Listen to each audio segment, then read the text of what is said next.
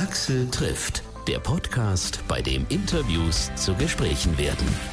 Herzlich willkommen zu einer neuen Folge von meinem Interview-Podcast. Ich bin Axel Metz. Vielen, vielen Dank, dass ihr wieder mit dabei seid, per Download oder per Stream.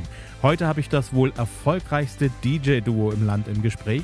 Stereact aus dem Erzgebirge haben vor fünf Jahren ihren ersten Hit in die Charts geschickt. Der ist bis heute an die 190 Millionen Mal alleine auf YouTube gehört und gesehen worden. Die immer lacht. Der Song ist in Deutschland ja mittlerweile dreifach mit Platin ausgezeichnet worden. Und Stereoact sind aktuell wieder in die Charts geschossen mit einem Album, das Hashtag Schlager heißt. Es ging aus dem Stand von 0 auf Platz 6, Tendenz steigend jedenfalls im Moment, wo dieser Podcast rauskommt.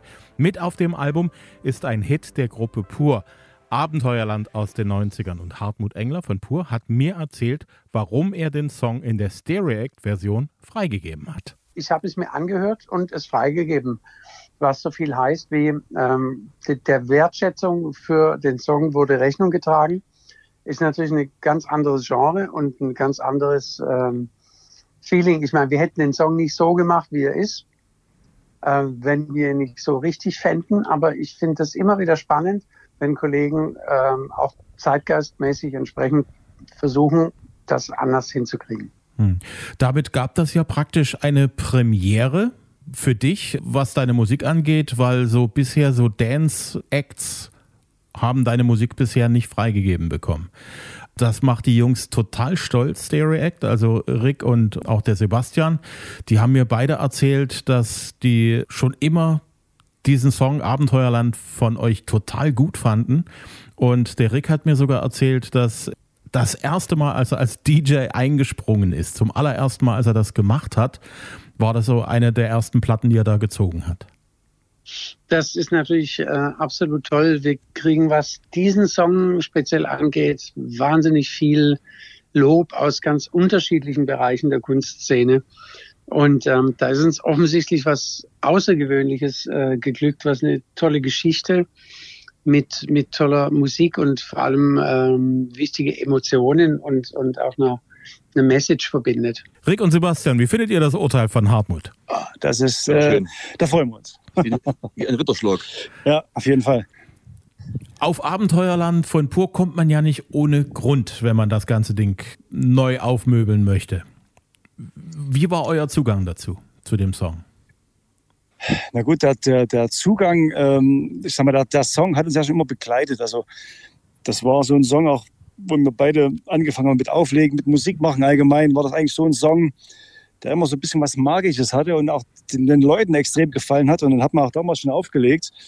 Und ähm, ja, und seitdem ist er dann so ein bisschen in der Versenkung verschwunden und dann jetzt durch die ganzen, da wir eh auf so deutsch, deutsche Sachen, sag ich mal, stehen, äh, Schlager sind wir eh äh, mit verkuppelt irgendwie und deutsch Popsongs und da kam die Nummer dann uns mal wieder so ins Gedächtnis und dann ähm, ja, war die Idee geboren, Abenteuerland neu zu machen, aber wir hatten eigentlich äh, fast nie damit gerechnet, dass wir die Nummer überhaupt von Pur genehmigt bekommen. Und dann äh, war das umso schöner für uns, äh, dass die Freigabe dann kam. Hm. Wer von euch hat sich getraut zu sagen, wir probieren es und wir fragen auch tatsächlich mal an, ob wir die Freigabe bekommen, auch wenn es bisher irgendwie nie so dazu gekommen ist von anderen Künstlern? Ja. Wir haben eher gesagt, wir wollen es. Also nicht, wir, wir, wir probieren es, sondern wir wollen es einfach machen. Was dann rauskommt, wussten wir alle beide nicht, aber im Endeffekt ähm, das war so ein Herzenswunsch ja. eigentlich. Ne? Aber ähm, ja, ich sag mal, ähm, das, das hat sich dann einfach so ergeben in, der Produktionsphase und dann die Abenteuerlandheit, das war so ein, Herzensding einfach. Ich sag mal, ey, komm, wir machen die einfach mal. Egal, was wird oder nicht. Und dann reichen wir die mal ein.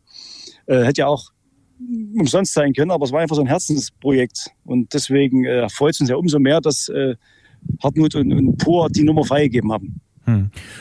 Die Botschaft in dem Song, was bedeutet die für euch? Ich muss immer die ganz schweren Fragen beantworten. Nee, ist nicht schwer eigentlich. Also der, der Song hat ja so viel, so viel ähm, ja, Facetten. Also jeder kann ja auch was anderes reininterpretieren.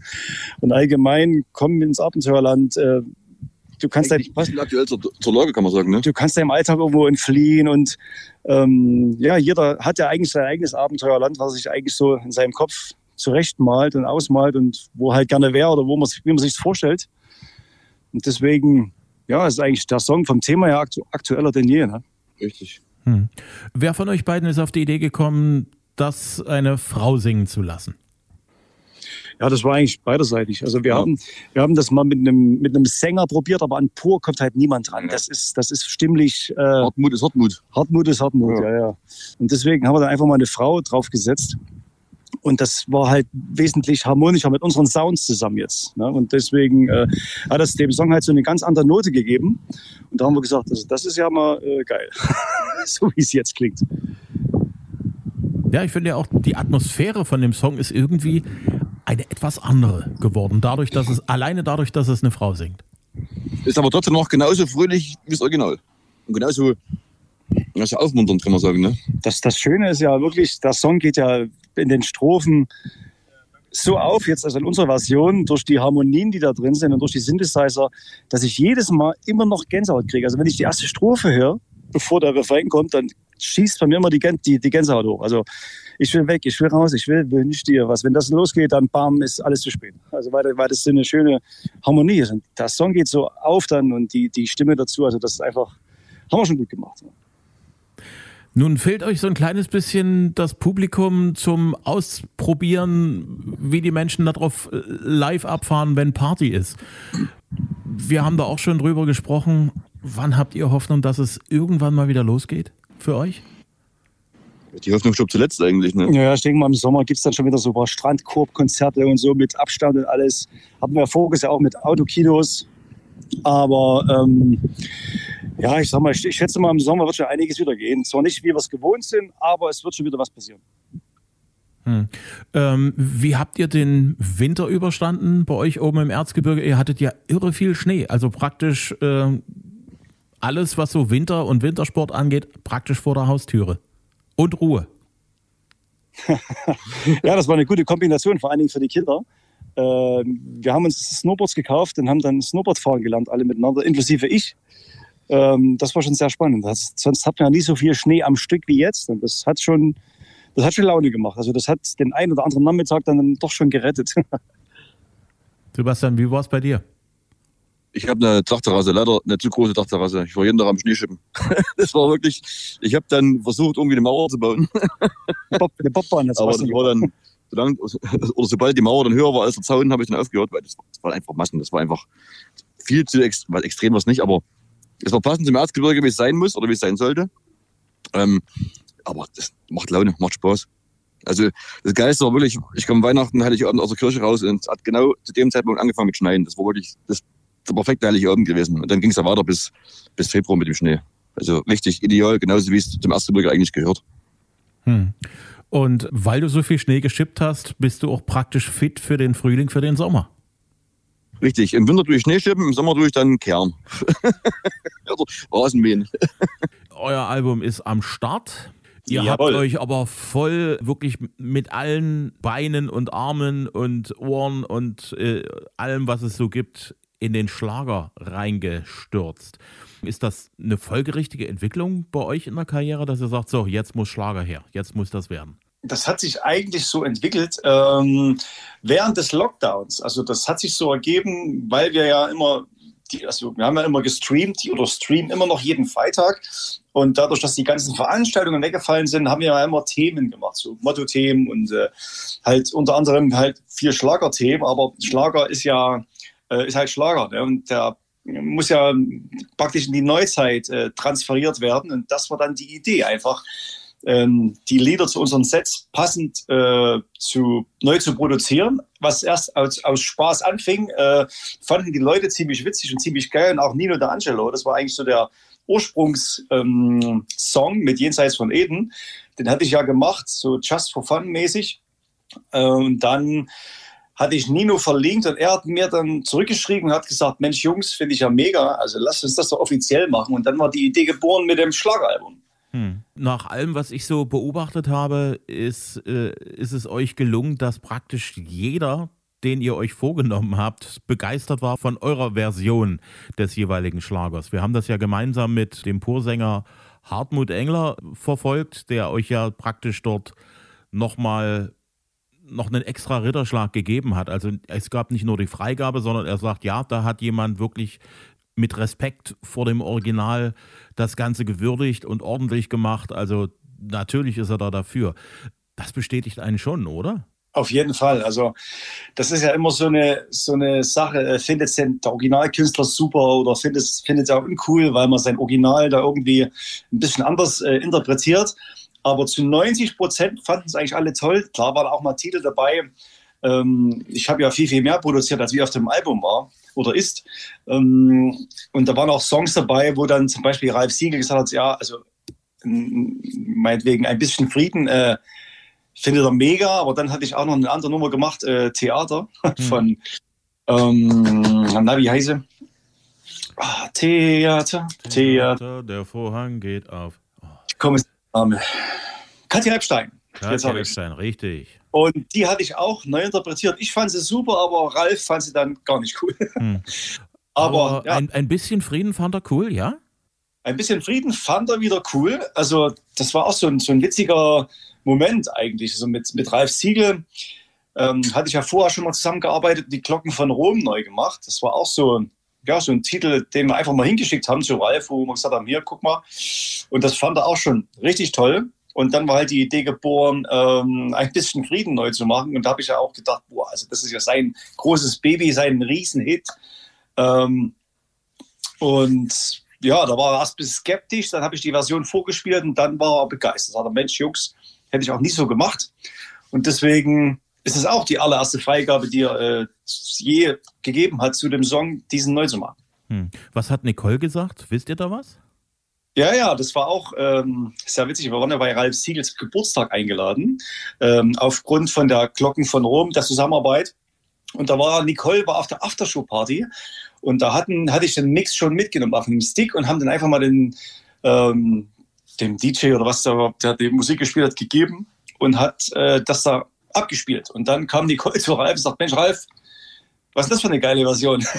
Lass uns die doch machen. Und dann hat Ralf gesagt, gut, also wenn, wenn du die geil findest, dann ist ja schon mal äh, die halbe Miete rein. Hm. Gab es auch jemand, wo ihr sagt, also da haben wir ein Stückchen gebraucht, da haben wir vielleicht auch nochmal einen Teil des Konzepts umgeschmissen, um wirklich dann den Originalkünstler mit ins Boot zu bekommen und die Freigabe zu kriegen? Ähm, ja, also das war zum Beispiel bei äh, Tausendmal berührt so. Den Song haben wir ja auch neu angefasst von Klaus Lage ehemals, haben wir neu interpretiert mit einem neuen Sänger. Und da haben wir auch ähm, halt den Spagat hinbekommen, dass der Song noch sein Original-Flair behält, aber ähm, durch einen sogenannten Drop, also Mittelteil, der dann ein bisschen mehr abgeht, ähm, in die Neuzeit produziert wurde. Und das war, ja, das war so ein, so ein Spagat, wo man sagt, okay, ähm, Klaus Lage muss ja auch noch geil finden dann. aber das haben wir dann hinbekommen. Ich hatte erst eine andere Version gemacht, aber ähm, ja, das war dann ein bisschen schwieriger, aber wir haben es gut gelöst. Hm. Insofern war das ja für euch einer der guten Aspekte dieses ganzen Lockdowns im, im letzten Jahr. Ihr seid dort auf eine Spur geraten, auf die ihr vielleicht so direkt gar nicht so extrem gegangen wärt, ne? Das ist vollkommen korrekt. Also wir hatten ja eigentlich schon das Album, was wir machen wollten, äh, ein eigenes Direct-Album schon fast fertig. Und dann kam halt der Lockdown und dann ähm, ja, wurde erstmal alles anders wie bei vielen anderen Künstlern auch. Und dann hat man irgendwie so einen neuen kreativen Input bekommen. Und das ist dann dabei rausgekommen. Hashtag Schlager. und so wie sich die ganze Geschichte anfühlt, ist das der Beginn eines, eines interessanten Kapitels für euch. Ähm, es gibt Schlager ohne Ende aus den letzten, weiß ich nicht, 50, 60, 70 Jahren. Ich denke mal, da gibt es noch eine Menge für euch zu entdecken und auch zu bearbeiten. Ich gehe mal davon aus, dass es bestimmt auch noch ein zweites Schlageralbum mit euch geben wird, weil ich tippe darauf, dass, dass diese Nummer für euch sehr, sehr gut abgehen wird. Das ist mal so mein, mein privater Tipp. Was für einen Schlager, den ihr euch noch nicht vorgenommen habt, wäre denn einer, wo du sagst, also den habe ich noch nicht angefasst, aber der wäre für mich ein, ein großes Ding. Das, das muss ich unbedingt irgendwie möglich machen. Ähm, Gibt es schon mal einige Songs, also zum Beispiel von ähm, Udo Jürgens äh, gibt es ja auch Songs, die kennt jeder, hat aber noch niemand irgendwie angefasst, aber bitte mit Sahne oder mit 66 Jahren oder so ein Roland Kaiser Song, äh, meinetwegen, das sind ja auch Evergreens dabei, wie Extreme und so. Also Ideen habe ich genug. Warum ist Schlager immer noch so ein Phänomen. Also Schlager ist ja schon hundertmal für tot erklärt worden in den 60ern, als Beat und Rock aufgekommen sind. In den 70ern hieß es dann auch irgendwann mal, ja, also Schlager, das war's. Dann gab es wieder ein Comeback. Dann in den 80er Jahren hat dann die Neue Deutsche Welle mal kurzzeitig den Schlager an die Wand gefahren. Dann gab es Techno und immer und immer wieder ist Schlager in neuen Gewändern aufgetaucht und ist wieder da und äh, ist momentan, also so allgegenwärtig wie lange nicht. Was denkst du, warum ist das so? Ja, ich denke, der Schlager ist präsenter denn je, weil er einfach äh, auch die gewissen Stimmungen gut ausdrückt von den, von den Leuten. Also das, die Leute können sich am besten damit identifizieren. Es ist halt deutschsprachig meistens, ne? und dann kann man halt, äh, jeder kann das für sich dann irgendwie selber ableiten, wie er, wie er den Song halt ähm, in seine eigene ja, Lebensweisheit reininterpretiert. Und ich denke mal, das ist so das Geheimrezept. Es muss ja irgendwo jemand berühren. Und ähm, so alte Schlager, das sind ja Themen, die sind ja heute noch präsent. Also das ist ja jetzt äh, nichts, was jetzt irgendwie abgestaubt ist, wie ein bisschen Frieden oder sowas. Wenn man sich den Text genau anhört, ja, es ist ja immer noch allgegenwärtig. Ne? Hm. Kannst du dich, wenn du in deine Kinderzeit zurückdenkst, erinnern, dass es da irgendwo so einen Schlagermoment bei dir gab, so in der Wohnung der Eltern, so am Radiogerät, wo du sagst, ja, das, das, äh, da kann ich mich zurückerinnern, eine von deinen frühen Schlagermusikerinnerungen?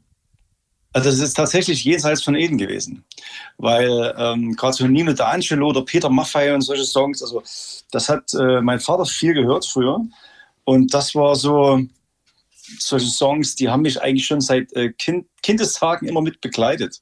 Und jenseits von Eden fand ich eh schon selber immer toll, wahrscheinlich deswegen. Mhm.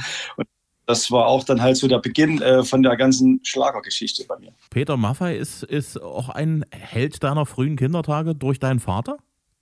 Auf, auf jeden Fall. Also Peter Maffay ist auch so ein wirklich so ein Idol. Ich habe ihn ja auch schon ein, zwei Mal treffen dürfen. Ist ein super netter Mensch. Ähm, aber halt seine Songs äh, da äh, zu gewinnen für unser Projekt, da äh, sind wir noch dran. Mal gucken, vielleicht klappt das ja. Ich habe ja Peter auch schon mehrfach treffen dürfen. Was äh, mich an dem Mann wirklich sehr, sehr begeistert hat, ist, wie gedankenvoll er ist. Also du kommst dort rein, sagst Hallo, dann möchtest du ja dein, dein Mikrofon zum Interview aufbauen und so. Und dann fragt er erstmal, möchtest du ein Wasser trinken oder lieber einen Kaffee? Und äh, sitzt du auch richtig? Passt es so? Also der äh, geht immer voll und ganz auf, auf sein Gegenüber ein und ist immer sehr besorgt, um dass es einem auch gut geht. Ist irre, ne?